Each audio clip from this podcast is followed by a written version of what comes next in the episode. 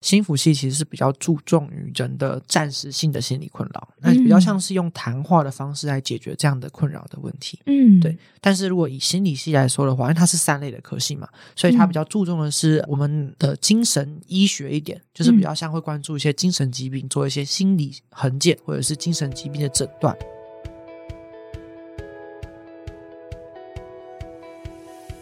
嗨，欢迎收听一零四高中职 Podcast。在学生期间，我们都经历过课业压力、升学迷惘，或者是有各种烦恼的阶段。这个节目将透过四个系列主题，与你一起探索方向，讨论课纲升学，了解科系与职业，并聊聊校园生活大小事。我们期待你听完节目之后，能够获得知识与成长，更愿意付出行动。Hello，大家好，我是节目的主持人 Lily，目前是大学刚毕业满一年的学姐。Hello，欢迎你来到大学科系地图的系列。在这个系列当中呢，我们会开箱各大学的不同科系，透过学长姐的分享，带你深入了解这些科系到底在学什么，以及他们未来的出路，以及说如果你对于这个科系有兴趣的话，需要做哪一些准备。那今天我们第一集要揭秘的学校科系是师大的教育心理与辅导学系。那我们欢迎今天的来宾品渊跟我们的观众打声招呼吧。嗨，大家好，我是品渊。那目前呢就读于国立台湾师范大学。教育心理与辅导学系，然后目前是大四。那我高中呢是毕业于国立台南二中这样子。哦，所以是从台南上来台北求学的孩子。对，然后那我相信应该有蛮多的故事可以跟我们分享的。那第一个问题想问品源呐，就是如果时间倒转一下，因为我相信说，在我们确定有大学念的时候，可能身旁不管是爸妈，然后老师，甚至是同学，他们都会问说：“哎，那你要读什么科系？”然后甚至说：“哎，那你这科系在干嘛？”那如果说要你用一句话去形容你现在就读的科系，你会怎么样诠释？嗯，现在用一句话来讲的话，我会认为它是一个助己且助人的科系。嗯，就是以帮助为核心。的一个科系嘛，嗯，那你当时候为什么会想要选择去读这个科系？我觉得当时候之所以想要往新辅系的这个地方发展的原因，是因为我的辅导老师，就是我高中是就读一类组的试性班，嗯，然后所以那个时候，呃，高一进去的时候在想说，那呃，我都进来在一类组，我高中三年都是念一类组的话，那我要读什么科系？嗯，对，当然还是有人中途转出啊，但我那时候就觉得啊，我应该。比较适合一类组，因为我喜欢说话和与人接触，嗯，所以那个时候呢，我就有考虑像是法律啊、政治，然后社工、心服、外文、气管，就是这些感觉是比较可以跟人接触的科系这样子。哦，所以所以有点像是你用就是三句法的方式嘛，因为就是你在高中的时候，就我们就会先选类组或是班群嘛，所以你就从一类这个大方向再往下去，可能多研究一下你想要读什么样的科系。对我就是大概是用一类的方式，然后就想说啊，那我就是从这。边然后找找看，呃，哪些？然后我也有稍微做了一些尝试，这样子。那像是我们高一跟高二的时候就有开多元选修，嗯，对。那那个时候我就有上，呃，我们老师，布道老师就刚好开了两门课，一门课叫变态心理学，一门课叫恋爱心理学。哦，心理学相关的课程。对，那这些课我其实就那时候就觉得，哇，这个课好棒！而且因为老师课程内容里面是写说，哦，他可能会用电影带大家去认识心理学这样子。那后来我就有去上这两门课这样子。那后来我也觉得，哇，心理学真的是很有趣，因为老师的上课风格也很有趣。所以后来呢，我也有跟我的辅导老师做咨询，然后聊天。那他也认为呢，我的特质呢是适合往这个科系发展的。嗯，那。同时呢，其实我也有跟我的朋友们、跟家人，就是稍微聊聊说，哎，我如果往这个方向走的话，他们会有什么样的看法？那其实他们那时候也蛮支持我往就是新福系的方向发展。后来呢，我就靠着我们学校的繁星推荐到了师大新福系就读这样子。嗯嗯，我觉得听了品娟自己在探索经历，我发现一个很重要的地方，就是你可以去多运用学校的资源，或者是身旁的爸妈或是朋友，多多跟他们讨论他们的想法，可以给自己去做一个参考。嗯，因为我也认为说。我们在求学路程上，其实我们会有遇到很多的挫折。嗯，那。因为我们身边的资源啊，和身边的人都是我们可以支持我们的来源，这样。所以，在我高中的时候，其实呃，我会发现我在求学路程上其实是受过他们很多的帮助，因为他们都会在我心情不好的时候，就会跟我说：“没关系，再努力就好。”那或者是我考不好的时候，他们也会安慰我。那这都是帮助我可以继续努力往前的一个动力，这样子。嗯嗯嗯，这些真的是很重要的一个因素。好，那刚刚听到说平渊是透过繁星的管道去就读嘛？那我们刚刚提到说，就是你是在高一、高二吗？还是一个多人选修课的期间，你因此就更认识了心理学嘛？然后有确定自己的目标。那我好奇，就是你在确定自己目标之后，有因此在学校，比如说读书啊，或者是你自己在探索上面有一些改变吗？嗯，就是那个时候跟你说我要反应之路推心辅系的时候，因为我知道心辅系其实不是一个好推的科系，哦，它名额比较少。对，因为它它大概就是只有开，我忘记是六个还八个了，就是很少的名额。然后那个去年的话是要全校排名是要两趴以前这样子，对，所以我就发现哇，那其实不好推，因为我的成绩其实算不错，所以我就希望说，那我就要继续维持我的成绩。嗯，那在那个时候我就有尝试的去把我其他的成绩也拉上来，像是美术或者是音乐或者是体育，那这些课我都有。尝试的去把它往上提升，像是我会做美术小老师啊，或者是音乐小老师这样子。对，因为繁星它其实是很强调学生的多元学习，对，所以我会努力的去把这些成绩拉上来。这样，所以在那段路程其实也走的蛮辛苦的，因为会知道说自己必须要把每一科顾好。嗯，就有很多事情都需要一起进行中。嗯，所以不只是读书，那其实我们在多元的学习也非常重要。那我觉得在这个过程，我其实一直都是呃蛮努力，然后也是接收到。大家帮助，就像说，呃，晚自习的时候，我觉得跟大家的一个晚自习之前吃饭的聊天时间也是很快乐。那当然，我觉得读书当然是很重要。不过我们在读书的时候，还是要找到自己一些休息的方式。就比如说，像我可能会去运动，就打篮球，或者是晚自习前就是先聊聊天，然后让自己可以放松、舒压一点，这样才有办法继续努力的读书。这样子，嗯，等于说你要找到属于自己的适合的模式，就是读书跟你自己的舒压的方式都要找到一个平衡点。是。嗯，那我相信听到这边的同学应该也跟我一样很好奇，说到底新辅系在学什么样子的内容？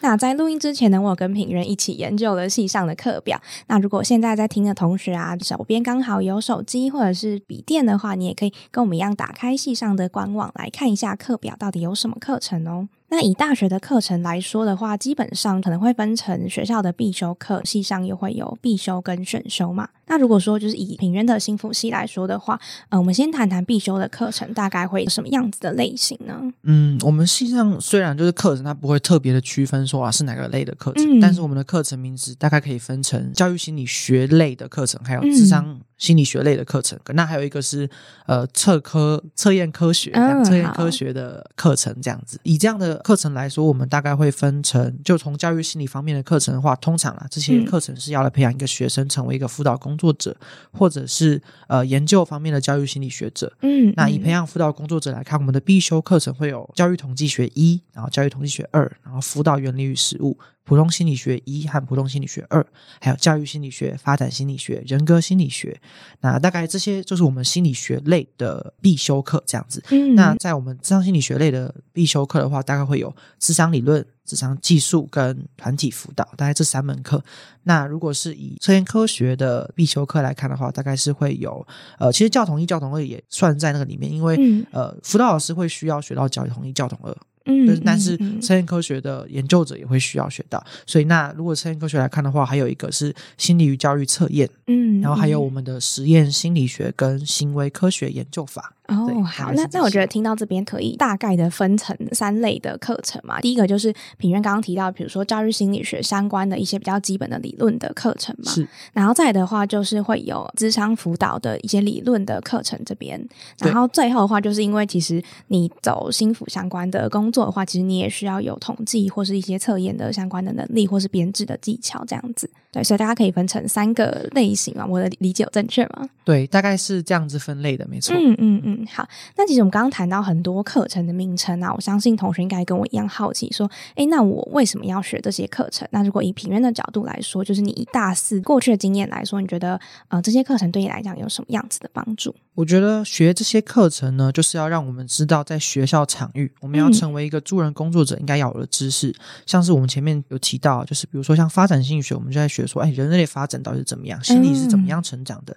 那比如说我前面有提到教育心理学，那就是在想，哎，我们要怎么跟青少年沟通，怎么样理解青少年的处境？嗯，那以智商领域来说，那我们学这个理论跟技术，都是要帮助我们可以在智商的路上继续往前进，这样子。嗯，那以测验科学来说的话，心理与教育测验。那还有实验心理学，还有行为科学研究法，都会帮助我们在编制心理测验，或者是我们在实施心理测验的时候，至少有一个理解。这样，那另外的话是，比如说我们以后可能会有走有人走研究，那在研究的方面，如果我们可以理解实验心理学跟行为科学研究法这些理论。还有一些怎么样使用这些研究的工具，那我们就会更知道说要怎么样做研究这样子。嗯嗯嗯，所以所以其实学习理论之外，还有一个很重要，就是你要去实物的去进行操作嘛。嗯，对。那你有没有印象的深刻？比如说，就是你学了一些理论之后，那你实际上运用在哪一些课程的案例或是故事，可以跟我们分享一下？好，OK。那以实物来讲的话，我们系上其实蛮多实物课，像辅导原理实物，那这个就是实物课。那老师上课就会有给我们很多实际发生的案例，让我们来做讨论。那这个就是我们会分成小组，然后大家会讨论一下，比如说像这个案例，我们要怎么样。做处理，那。我觉得以这个来说是比较实物的方面。那另外像智商方面的，就比如说像智商技术，智商技术这个实物就是指说我们会做三人小组的演练，哦，还是跟同学们一起？对对对，跟同学们一起，三个人分成小组，然后会互相的做智商物谈的演练这样子。那其实在这方面的话，我们也有一些老师会直接就说啊，你期末的作业就会是你要找一个真人，然后真的去谈五十分钟。哦，真的学生吗？还是说就算是同学同才也可以？呃，通常会请你找一个比较不认识、比较不熟，就是不会影响。到你们之间的关系的的一个人，就是比如说像是呃，可能一个大学认识的朋友这样子，就不会到非常的熟络，因为这样子其实也会不是很公正这样子，所以老师希望我们找一个比较不会影响关系的一个人这样子。那在团体辅导的方面的话，就是老师会教我们带团体，那我们就会直接进到带团体的环境，然后大家就会一个人要带一周这样子，或是两周这样。团体活动是什么样子类型？比如说像是呃，我们在高中可能会有一些什么小团体，比如说情趣探索成长团体。啊，对对对，像这种团体就是可能会是由辅导老师进行带领的，那这就是其实也是培养我们带领团体的技巧，怎么样让这个这个时事可以有情绪上面的成长，或者是在呃生涯探索上面的成长，那就是类似这样，所以我们就是在学说，哎，怎么样？再带一个团体，怎么样？呃，促进团体动力的产生啊？怎么样让这个团体可以运作？这样子。嗯，因为其实都是跟人相关嘛，所以当中一定有很多的技巧是需要去练习或是培养的。是是是。那接下来的话，就是呃，刚刚品任有谈到蛮多在课程进行的一些呃实际上的案例，这样子。那我自己还蛮好奇，就是以你们系上来说，就是呃考试啊，或是报告等等的比重大概是什么样子？嗯，我觉得以我们系上来说，我们算是一个比较常写报告的报告系。哦。对。那尤其是跟团队分工合作的报告，所以我们训练到的能力就是不只是在写报告能力，因为有时候我们自己做报告也会需要美编或排版，还有文字的撰写嘛，就是写稿的部分也是我们自己要去处理的。那呃，我们自己的话，其实也蛮常会有个人报告，那个人通常都是醒思报告，就是有一些觉察跟反思这样子。那看团体的报告的话，就是会比较增加到我们的沟通与表达的能力。嗯，对。那很多时候我们自己要尝试啊，去当一个团队的领导者，所以在领导方面，我们也会培养到我们的能力。这样子，对。那如果以系上考试跟报告的比重来看的话，我觉得大概是三比七吧。对，那因为三三考试，然后七报告。对考试的话，比较像是会在一开始的基础的课程，像教统一、教统二，或者是基础的理论还是要打好基础。对对对，那还有就是我们会有那个测课组的老师来上课的话，那他们那些课程也通常都会是用考试的方式，测验相关的。对，比如说像实验心理学啊，或者是行为科学研究法。但是行为科学研究法我们这一届是没有考试，但是以前可能会有。但是呃，实验心理学是会有考试的这样子。嗯，对，嗯，所以所以就是。呃，心辅系的话，就是它的核心还蛮多，都是在人的这一块嘛，就是跟人的互动啊，在上面有蛮多的琢磨跟学习嘛。对，我觉得就是我们系上的学生啊，其实对人的了解是我觉得相对来说比较多的，因为我们就一直在探索人的发展，然后还有跟人互动。其实，在我们系上的学习的话，我们是很常会有小组讨论，就基本上每堂课都会有小组讨论的时间。然后就是要就是你要跟别人互动的一些环节。对对对，而且是蛮长的一段时间，因为我们本来就是蛮小的科系，就是一个班大概就是四十个人这样。哦，所以你跟同学的彼此的关系都还蛮密切的。对，因为就是因为我们都会上同一堂课嘛，然后大家就会。会比较长的有长时间的讨论，那因为每次的分组可能都不同，所以跟大家会分到组的机会也变多，所以其实我们系上大家的讨论呃时间蛮多，然后所以关系可能会比比较好这样子。嗯对嗯，这真的是一个蛮好的一件事情。好，那如果就是呃品渊自己回顾在过去的一些学习历程啊，你觉得系上的课程或是你学到的一些技能或是能力也好，系上的课程上面你有学到哪三个比较关键的能力吗？嗯，我觉得以我们系来。说，我觉得第一个我能够学习到的能力是自我觉察。那那自我觉察一直都是我们西藏很在意的一件事情，就是基本上每个课程你都会听到老师说，你要去在乎自己内心的想法，关关注自己的感受，反省或是反思自己的部分嘛。对，主要是想要专注在自己的身上，就是呃，让自己可以有一个时间沉浸在自己的时光，想一下自己的想法跟感受。那第二个的话，我觉得是提高情绪的敏感度。那这个的话，就是我们系上大家的氛围其实是就是很有那种助人的氛围，就是大家会互相帮助的那个氛围。在这个状态下，大家都会对情绪特别敏感。你会发现到说，我在西上的时候，会有人来哦，可能我情绪有点低落的时候，大家就会哇，大家都会察觉，然后会过来关心你或什么之类的，所以就会变得说哇，你自己也会开始提高自己情绪上面的敏感度。哦，对，就是除了你很会接受到其他人的关心之外，你可能也会开启，就是你开始会更关注其他人的一些情绪的状况，这样子。对对对，那因为想提到说，就是呃，情绪的敏感度这个真的是我觉得有改变的原因，是因为就是呃，我大一进来的时候在测验的多元智能的时候，不是有一个。情绪呃内省的那个能力这样子对，那还有人际的能力啊。但我大一的时候进来，那两个能力其实都不是很好。那我到大二大二上还是大二下，我忘记忘记，但就是那个时候有再测一次，然后就会发现说哇，能力都有有些提升这样子。我就觉得说哇，那原来其实，在戏上我真的是有提高我的。情绪的敏感度，然后有提高我人际的沟通技巧，或者是在人际上面的觉察变得更多，这样子。嗯嗯，透过系上的课程嘛，因为毕竟这个是一个助人的工作，所以你对人的这一块的感知或理解上面应该有蛮多的提升跟学习的。好，那你刚刚提到说，就是大家会蛮关注彼此的一些情绪的状况嘛？那等于说，是不是你们对于同学的，比如说人格特质啊，或他们的个性上面有蛮多的理解跟熟悉的？嗯，我觉得如果说要对同学的人格跟特质做理解的话，我觉得会有，但是我觉得更多的是关注在自己的人格、自己的那个特质上面。对，你在关心其他人之前，你都要先最了解自己开始。对对对，那因为我可以举个例来说，以我们的人格心理学这门课程来说，老师会要求我们对自己的人格做分析，那这个时候我们就会有足够的时间来思考自己是怎么样的人，有什么样的特质。那过去的什么影响着我们？所以在这样的不断的自我觉察，然后关注自己的内在之后，那对于幸福心来学生来说了，就是我们无时无刻都在关注自己的感受，这样子，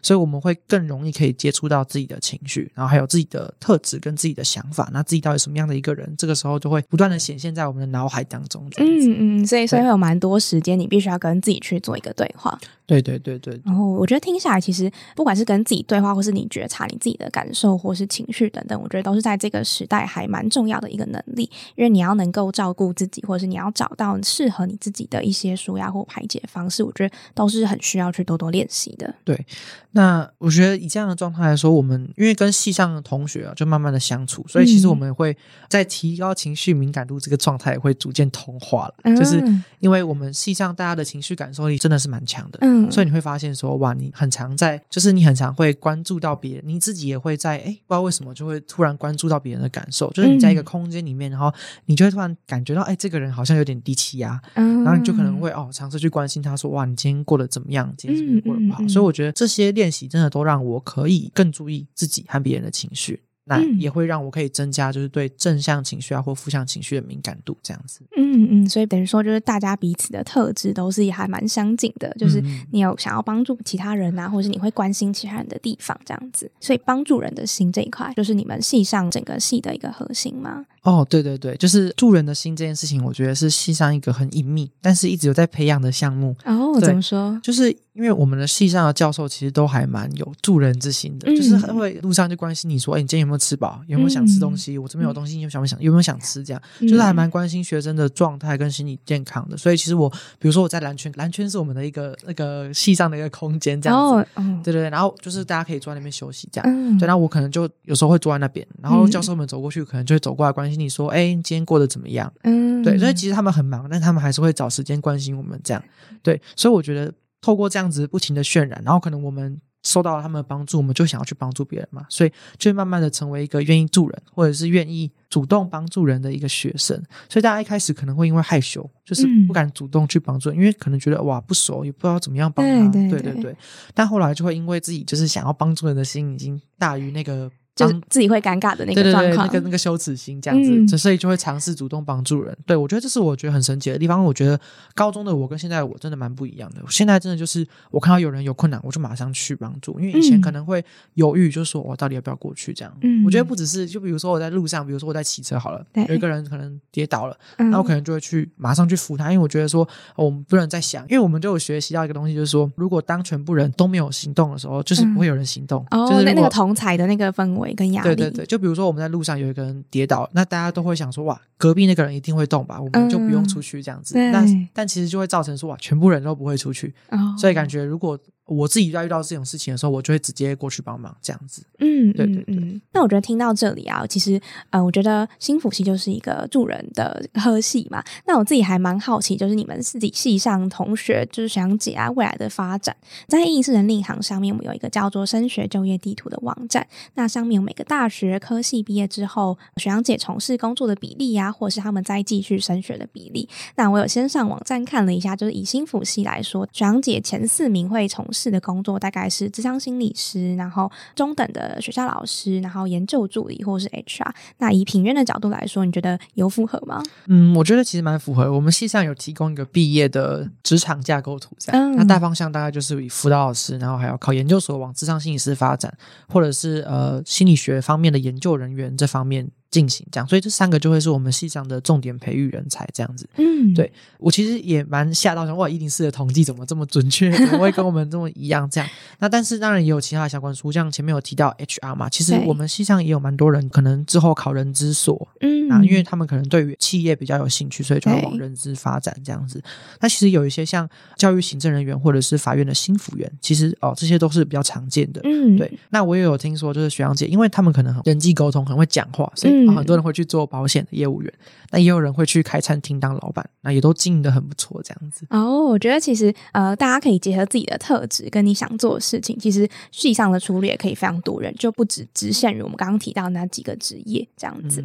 嗯，所以其实系上除了一些比较基本的往教育工作者的一些领域的课程之外啊，会不会其实也有针对，比如说你刚刚提到 HR，我开设一些由企业相关的人资等等的一些课程呢？是是是，那以我们系上来说的话，呃，我们会有开一些一些额外的课程。对，那大概就会是像人力资源管理，那或者是少年犯罪心理学。就是少年犯罪心理学的话，就比较像是说法律系，就应该说我们学校我们系上来说的话，就是公领系跟新闻系的结合。那就是其实是让你可以学说，哇，你如果对这个少年犯罪有兴趣的话，就可以修门课。那人力资源管理的话，就是我们是请一定式的 Spring 老师来开课的。对，那 Spring 老师就是来教说我们怎么样做人才的选用预留这样子。对，还有一些其他的选修课的话，我们以智商来说，会有一些特。特别的选修课，那因为除了说我们除了说我们学技术、学团体辅导以外，因为智商其实是有很多不同流派，所以会有很多不同的学派的课程来开设。像我们上个学期就有开一个焦点解决短期智商。那这门课其实是一个，就是一个学派。那它主要在讲的事情就是说，因为它有你有看到吗？它是焦点解决短期智商，所以它其实是一个相对一般的学派来说是比较一个短期的一个学派这样子。嗯，那它主要呢就是我们会看到就是学生的力量跟优势。就比如说我们在做物谈的时候，我们不会关注他过去发生的事情，嗯，我们会关注在他现在拥有的力量跟优势，当下的状况。对对对，所以不是解决问题，而是找到问题解决之道。哦，所以其实就是你可以帮他找出他自己的亮点，或是可以让他有力量的地方，让他继续前进。对对对，大概简单的说是这样子。对，但但但他那个呃，整个学派其实是还蛮复杂的。对，但不过简单解释大概就是长这样。对，那以智商来说，其实会有蛮多不同学派的课程嘛。那辅导来说，其实也是。那辅导来说，就会有一些像学校辅导工作，或者是青少年问题与辅导，嗯，或者是生涯辅导等等的课程。那这些课程其实对于我们西上来说也蛮重要的，就是说。除了培养辅导老师以外，其实其他不是要走辅导教程相关的学生，其实学这些东西也是有帮助的。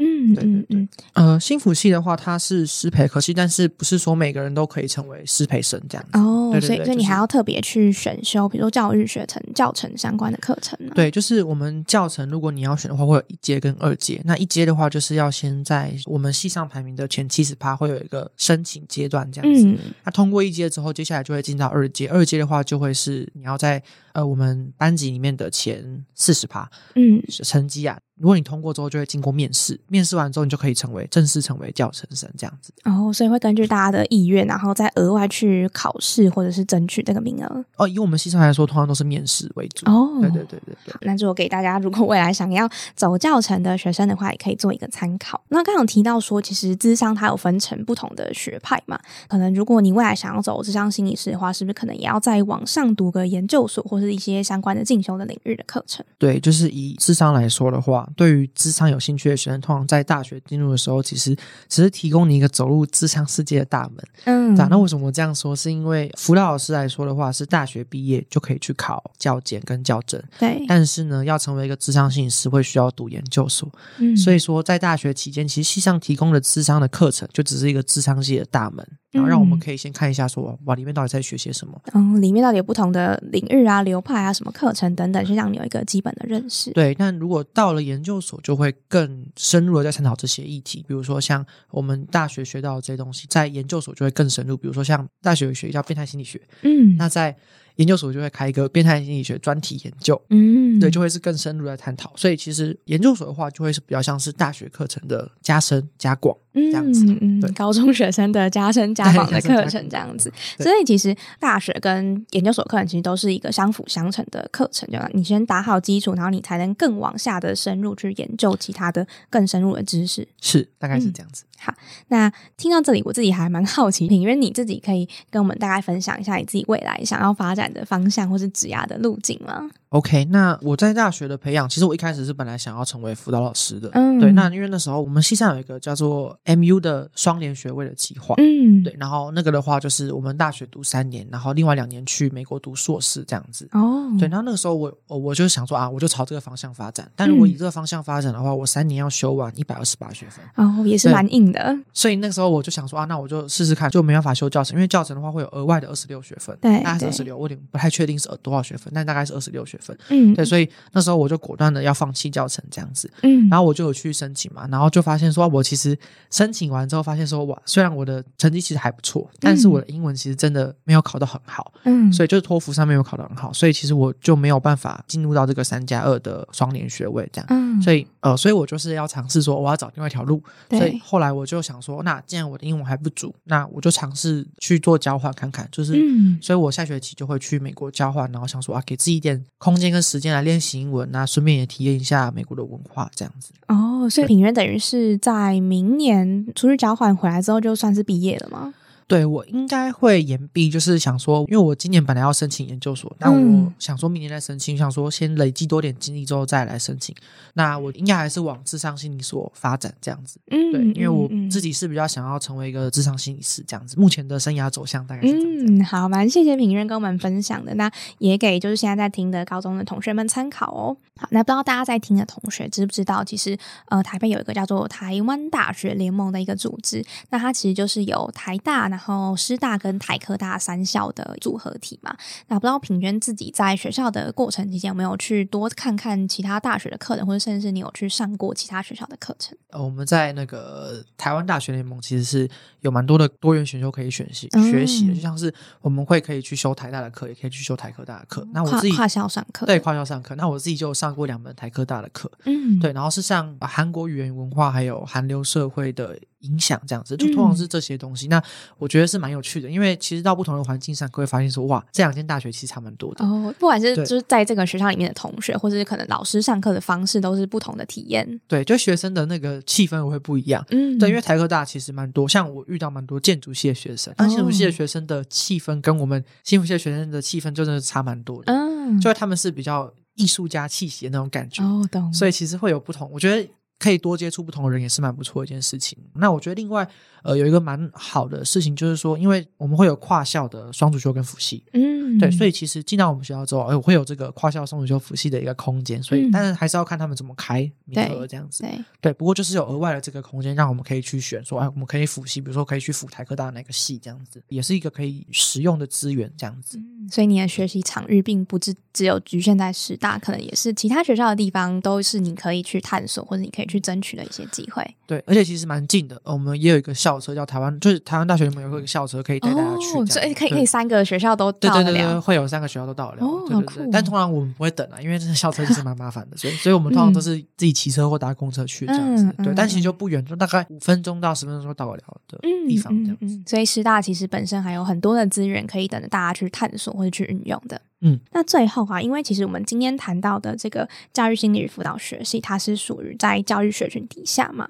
那以你的经验来说，就是你觉得整体的教育学群或是这个科系来说，好了，会适合什么样子类型的同学，或者是如果他们对于这个科系有兴趣的话，你会想要给他们什么样子的建议？因为教育学群其实是一个很广泛的学群，对。那只要其实有什么东西，你都可以拿，只要可以拿来教学，你就可以成为一个教育工作者。对。那那我觉得很重要的，应该还是说要去审视自己为什么想要从从事教育这个行业，因为教育其实不是一条好走的路。以我们西常来说，你会需要大量的阅读，然后大量的考试，然后最后进到草运服务的时候，比如说像我们学校老师进到学校之后，其实是还是会受到上面的，就是我们需要整个学校的运作嘛，所以其实在行政上也会蛮需要很多沟通的。嗯，对，那这些都是很需要耐心和信心的。但如果你的最终目的是想要培育后辈啊，或者是你想要带给别人正向的影响，或者是你想要教学，我觉得很欢迎来一起来加入教育的行列。但是因为走教育真的需要花蛮多时间的，像是要慢慢的培养一些像觉察能力或是同理的能力，那关心别人的能力，那怎么样跟人接触，怎么样良好的跟人接触，都是需要培养。嗯，因为你们就是第一线的教育的工作者，所以你就是会面临到不管是学生，然后家长，甚至是学校的一些工作的行政的同仁等等的。好，那刚刚品有提到，其实系上有蛮多统计或者测验相关的课程嘛。那我自己也蛮好奇，就是如果说我的数学能力不是这么好的话，这些的课程我是有机会胜任的吗？或是我到底适不适合呢？嗯，我觉得数学的能力其实跟你在学统计啊，或者是学实验、学研究上面其实没有真的很大的相关。因为像我其实也是一个数学不好的人哦，对对对，所以其实我大学进去的时候，其实一开始也很担心说哇，我会不会在这些课程上其实会做的很不好这样。嗯，但其实进去之后发现哇，其实以教统一来说可能会比较有跟数学相关，但都是在学高中的数学。嗯，但到教统二开始就会进到。电脑上面的操作，嗯，所以对，所以其实比较重要的话，会是在我们电脑上像 Excel 的操作，或者是 SPSS，SPSS 是一个统计软体，对，它主要是可以跑我们的研究方法的一个统计软体。对，那所以以这样的概念来说，其实是操作电脑的这些流程，其实是比较需要呃学习的。但对于数学来说，其实都是电脑在算，所以其实我们不太会需要算到数学。所以以我的学习经验来说的话，数学不好的话，还是可以就是学习的，因为其实电脑会帮你算好，所以你只要做操作就好。所以我觉得最重要应该还是怎么样把这些方法。套入到这个统计软体里面，这样子，等于说你的逻辑跟步骤，你什么时候要按什么按钮，这种这些对对对比较基础的东西，你要搞清楚。那基本上数学就不会是一个很大的门槛。是是是是是。好，那再来第二题啊，就是大家应该也蛮好奇，就是说到底有一些大学有心理系嘛，然后到底跟师大的心辅系它中间的差别，平原可以大概跟我们解释一下吗？OK，好。呃，这是我自己就有上网查资料，因为我之前也有在想说，到底要读心理系还是心辅系这样子。呃，那时候就是有发现说，哇，心辅系其实是比较注重于人的暂时性的心理困扰，那比较像是用谈话的方式来解决这样的困扰的问题。嗯，对。但是如果以心理系来说的话，因为它是三类的科系嘛，所以它比较注重的是我们的精神医学一点，就是比较像会关注一些精神疾病，做一些心理横检或者是精神疾病的诊断。嗯，对。所以在谈话上面可能会比较少，比较像是在怎么样做横检，就是会说啊，我们会有一个叫做 DSM Five 的一个精神疾病手册，很厚的一本手册，对对对，一本手册。那这本手册其实基本上就是他们会学习，然后比如说像这些呃来谈者，就是他们可能来看医生那在这之前，临床心理师会先跟这个个案做一些谈话，嗯，对。那他们会有一个诊断流程，那就是叫心理横检。嗯，那心理横件的话，他们就是会透过这个个案的描述，对，然后稍微做一些归纳跟统整，然后用这种同诊的话，去把它变成一个，就说哦，这个它符合哪些诊断。透过刚刚平原的讲解啊，就是以心辅系来说，如果你要对应他的职业的话，可能就是智商心理师这一块。那如果是心理系的话，它不是对应到精神科医师，它是对应到临床心理师，对吗？对对对对对，我们目前是没有心理医生这个行业，对对对，只有精神科医师。嗯，那如果是精神科医师的话，你就要进到医学系医学系统。对对对对对，然后医学系的话，他进去之后还会再分科这样子。嗯嗯，所以其实是进到医学系才有办法选你要哪一个这样。我听我的朋友说，精神科的话，就你的成绩大概要在中上这样子。嗯，了解了解。所以呃，以新辅系来说，就会是比较多资商、物谈、辅导相关的一些你的任务或是工作。对对对，嗯，好。那因为现在的同学他们其实面临一零八课纲嘛，那如果他们不管是用繁星啊，然后个人申请，或者有一些是分科的同学进来，那你觉得以现在高中的阶段来讲，你会建议同学们可以先做哪一些准备，或是有哪一些比较基础的认识吗？如果对于新辅系来说的话，我的建议会是可以先对心理学有跟一些基本的理解。对，如果是你在申请个人申请面试上面的话。可能可以多写一些，就是对人的好奇，比如说你观察的一些，观察一些心得，就是比如说像在书城资料或者是自传可以写到说，哎，你自己对跟人相处是怎么样？你你自己有喜欢跟人相处吗？还是你你自己是怎么样的一个人？我觉得蛮重要的是可以把自己的一些心路历程写进去，对人的好奇，我觉得蛮重要的。那如果是因为一零八课纲分一八课纲的话，就是会有一些生涯的加深加广课程嘛，对对，所以如果跟心理相关的可以去参加，这样就会有证明说啊，其实你是对这方面有兴趣的，嗯，对。所以这也是一个你可以放进你的书城资料的参考，这样对。所以我觉得，呃，那另外的话，我觉得可能可以也稍微看一些呃网络上的文章，但是当然就是找一些可能他们心理师有一些发一些文章，我觉得可以稍微先阅读一下，至少可以踏进去这里面，知道心理师他们都怎么想，那心服系到底在学些什么这样子。嗯嗯，可以多去看一些不同的资源，然后你可以相互的对照，或是归纳出你自己对于这个理论或这个领域的一些认识。对对对对对，嗯，好，相信应该可以让教授可以。看到说你对于这个科系有基本的一些热情，跟你想要进来的一个决心，是是是。我们其实蛮常会看到同学们还蛮担心说，那成为大学生，他未来会面对什么样子的，比如说挑战啊、事情啊，或是挫折也好。那以品渊这个过来人的角度，你觉得成为一个大学生，你自己会想要给他们哪些话？OK，那如果是以大学生来说的话，我觉得第一个最重要应该是你可能会到一个新的环境，会有不同的同学，然后不同的老师，你的生活圈也会有所不同，跟以往比起来，因为你以往可能是在高中，然后身旁都是同一个区域的人等等的，对。或者是你每天可以回家，就是其实你是可以住家里，但是可能到大学不一定你能够住在家里，那所以可能就会有一些要跟别人一起住，就是会有可能要住学校宿舍这样的一件事情。那我觉得这是一个新的体验，因为就是以前你可能是一个人睡，但现在变得可能要四到六个人挤在一起这样，嗯，所以其实会有不同的经验就要去适应的这样子。那另外的话，我觉得大学有一个比较我觉得重要部分是钱的部分，因为大学我们可能开始爸妈会寄钱给我们，就对生活费，对一个月就可以给我们多少钱这样。那其实这是给大家一个提醒啊，因为像我的话就会呃有点无止境的花钱，因为都没有记起来，觉得还蛮有趣的。那我们未来的话也会再做一集相关的关于比如说呃金钱管理啊相关的一些主题这样子。那我觉得第三个是我觉得最重要的，应该还是说我们大学是比较自由，嗯，对，因为没有人会管你要不要读书。所以这个时候你会变得比较放纵一点，你晚上想要干嘛就去干嘛。所以很多时候我们会有，比如说像夜场，或者是我们会去，大家会去夜店，精彩丰富的对对，就会有一些比较丰富的大学生活。那其实我就是可能要提醒大家，就是要注意一下，说自己的人身安全蛮重要的。对对，毕竟在外生活，爸妈也是有点担心这样子。好。我们的大学科系地图的系列就到这边了。那如果说你听完这一集的话，你有更多的想法，你想要跟不管是我或是品渊再多交流的话，也欢迎你在呃我们下方的资讯的留言板里面可以留言给我们。那也欢迎大家，你可以在我们另外一个许愿池的表单里面，也可以许愿一下你想听的科系。那我们会再规划一下，跟大家去做一个介绍跟分享哦。那今天就很谢谢品渊来上我们的节目。好，谢谢谢谢大家，谢谢大家的聆听。好，那我们下次见拜拜。拜拜。